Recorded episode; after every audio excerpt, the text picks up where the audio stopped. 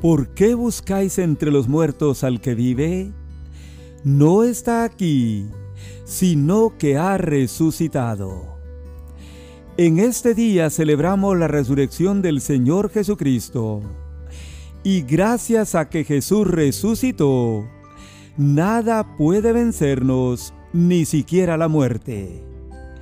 Primera de Corintios 15 nos enseña en este día el tema la resurrección de Cristo. Así que juntos vayamos a la palabra de Dios para ver dicho tema. Primeramente, la resurrección de Cristo es el corazón del Evangelio para los creyentes. Primera de Corintios 15, 1 en adelante, dice así. Además os declaro, hermanos, el Evangelio que os he predicado, el cual también recibisteis, en el cual también perseveráis, por el cual asimismo si retenéis la palabra que os he predicado, sois salvos, si no creísteis en vano. Porque primeramente les he enseñado lo que recibí que Cristo murió por nuestros pecados conforme a las Escrituras, que fue sepultado y que resucitó al tercer día conforme a las Escrituras, y que apareció a Cefas y después a los doce.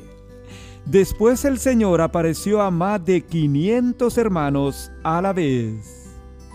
Después apareció a Jacobo, a los apóstoles, y de último de todos, me apareció a mí, dice el apóstol Pablo, escritor de esta carta. La resurrección del Señor es el corazón del Evangelio. Es el Evangelio que, como notamos aquí, amigo oyente, el apóstol Pablo predicó.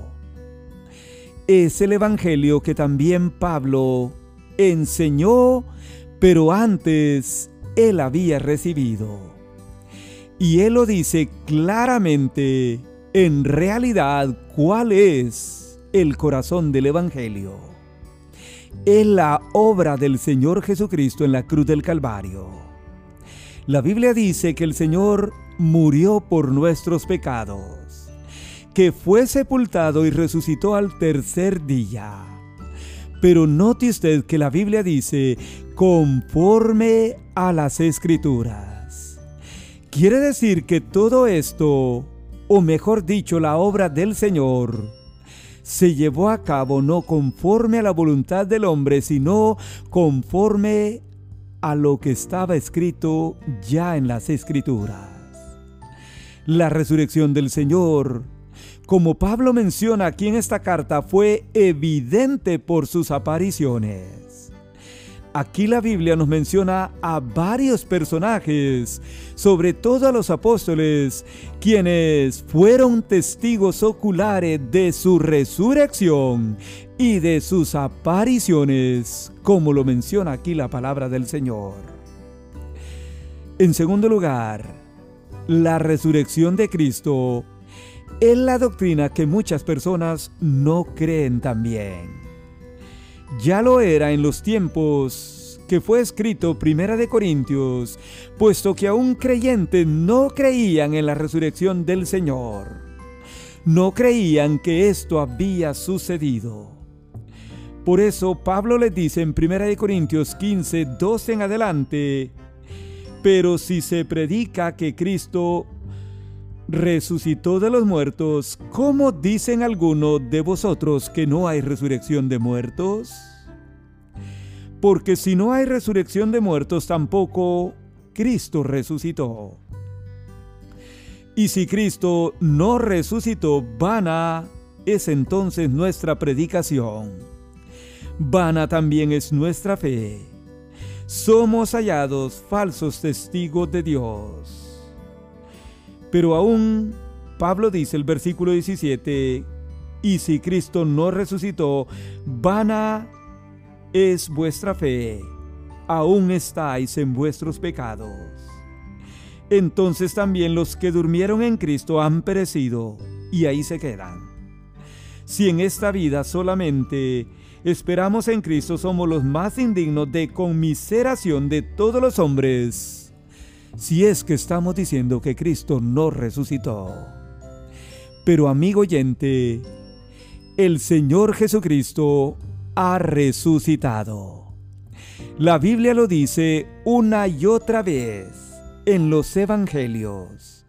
En esa carta de Primera de Corintios, en Primera de Tesalonicenses capítulo 4, pero aquí de manera detallada el apóstol Pablo aclara este tema porque era un tema no creíble entre los creyentes de la iglesia de los Corintios, allá en Grecia en aquel tiempo.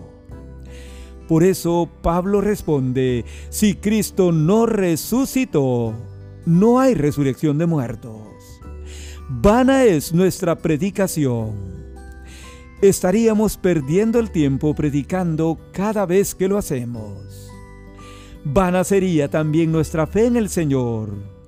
Seríamos hallados falsos testigos de Dios por estar predicando esta enseñanza.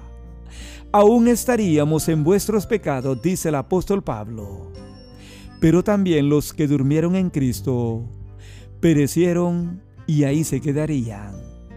Y nosotros hasta el día de hoy, dice Pablo, seríamos entre todos los hombres dignos de lástima, de conmiseración.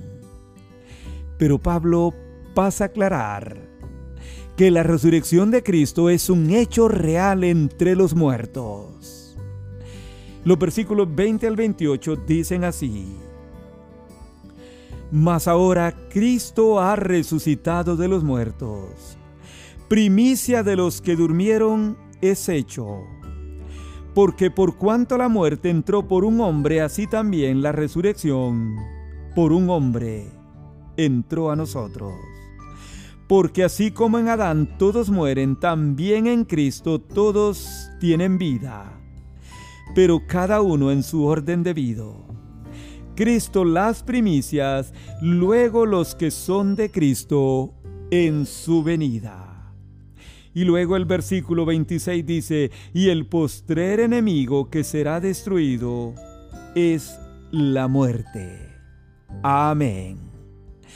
Amigos oyentes, hermanos en Cristo, la resurrección de Cristo es un hecho real entre los muertos. La Biblia dice, mas ahora Cristo ha resucitado. Y nosotros firmemente lo creemos. Es la única persona que se ha levantado de entre los muertos, que ha dejado la tumba y que ha vencido la muerte y que ha vuelto a vivir. Ahora Cristo ha resucitado de los muertos.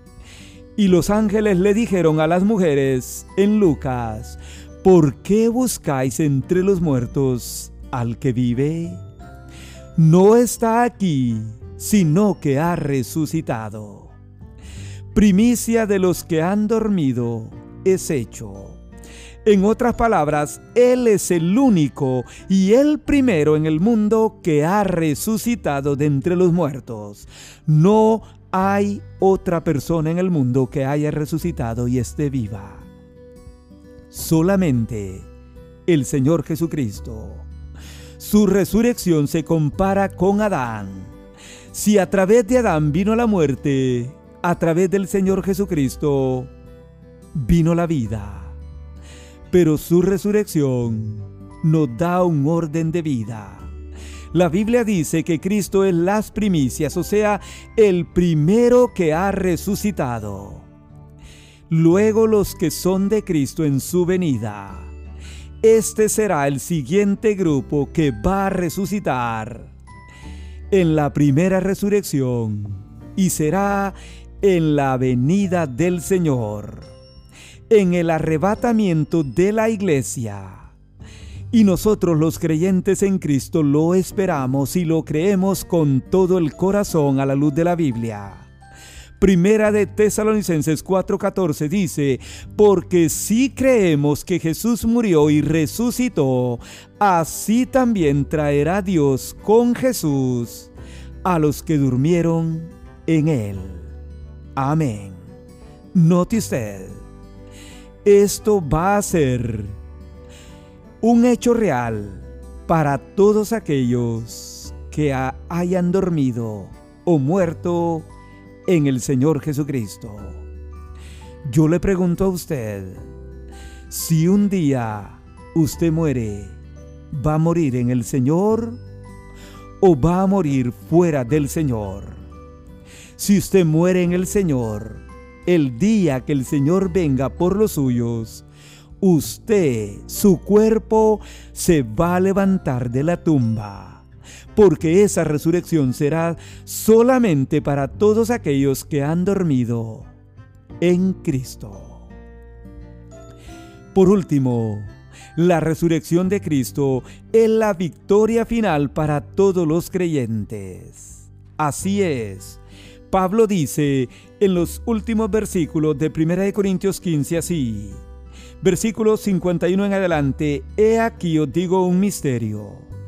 No todos dormiremos, pero todos seremos transformados. En un momento, en un abrir y cerrar de ojos. A la final trompeta, porque se tocará la trompeta y los muertos serán resucitados incorruptibles, y nosotros seremos transformados. Porque es necesario que esto corruptible se vista de incorrupción y esto mortal de inmortalidad. Y cuando esto se haya vestido de incorrupción y de inmortalidad, entonces se cumplirá la palabra que está escrita, sorbida, o sea, destruida, derrotada en la muerte en victoria. ¿Dónde está, oh muerte, tu aguijón? ¿Dónde, oh sepulcro, tu victoria? Mas gracias sean dadas a Dios que nos da la victoria por medio de nuestro Señor Jesucristo. Así que hermanos míos amados, estad firmes y constantes, creciendo en la obra del Señor siempre, sabiendo que vuestro trabajo en el Señor no es en vano. Amén. La resurrección del Señor Jesucristo es la victoria final para todos los creyentes. La Biblia dice aquí que esa resurrección es hasta el día de, hoy un misterio para todos nosotros. La Biblia dice, no todos dormiremos, pero todos seremos transformados. ¿Cuándo? en un momento, en un abrir y cerrar de ojos, a la final trompeta, porque se tocará la trompeta y los muertos en Cristo serán resucitados. Y luego los que hayamos vivido, si es que nosotros aún estamos vivos sirviendo al Señor, seremos transformados y así todos estaremos siempre con el Señor dice la Biblia en primera de Tesalonicenses. Pero note usted, se va a tocar la trompeta, sí, así dice la Biblia. Y cuando termine de tocar la trompeta, entonces los muertos en Cristo resucitarán de la tumba y ascenderán para encontrar al Señor en el cielo. Ese momento va a cumplir la palabra escrita, sorbida es la muerte en victoria. Venceremos y triunfaremos sobre la muerte y el sepulcro. Y lo creemos porque Jesús dijo, yo soy la resurrección y la vida. El que cree en mí, aunque esté muerto, vivirá. El que conoce y sirve a Jesús en esta vida, aunque muera un día, vivirá, dice la palabra de Dios. La resurrección nos dará la victoria por medio de nuestro Señor Jesucristo. Y por último nos debe motivar para hacer tres cosas mientras ese momento se llega. La Biblia nos reta, nos exhorta a estar firmes y constantes en la vida cristiana, a crecer en la obra del Señor siempre y a trabajar en la obra del Señor cada día, sabiendo que vuestro trabajo en el Señor no es en vano.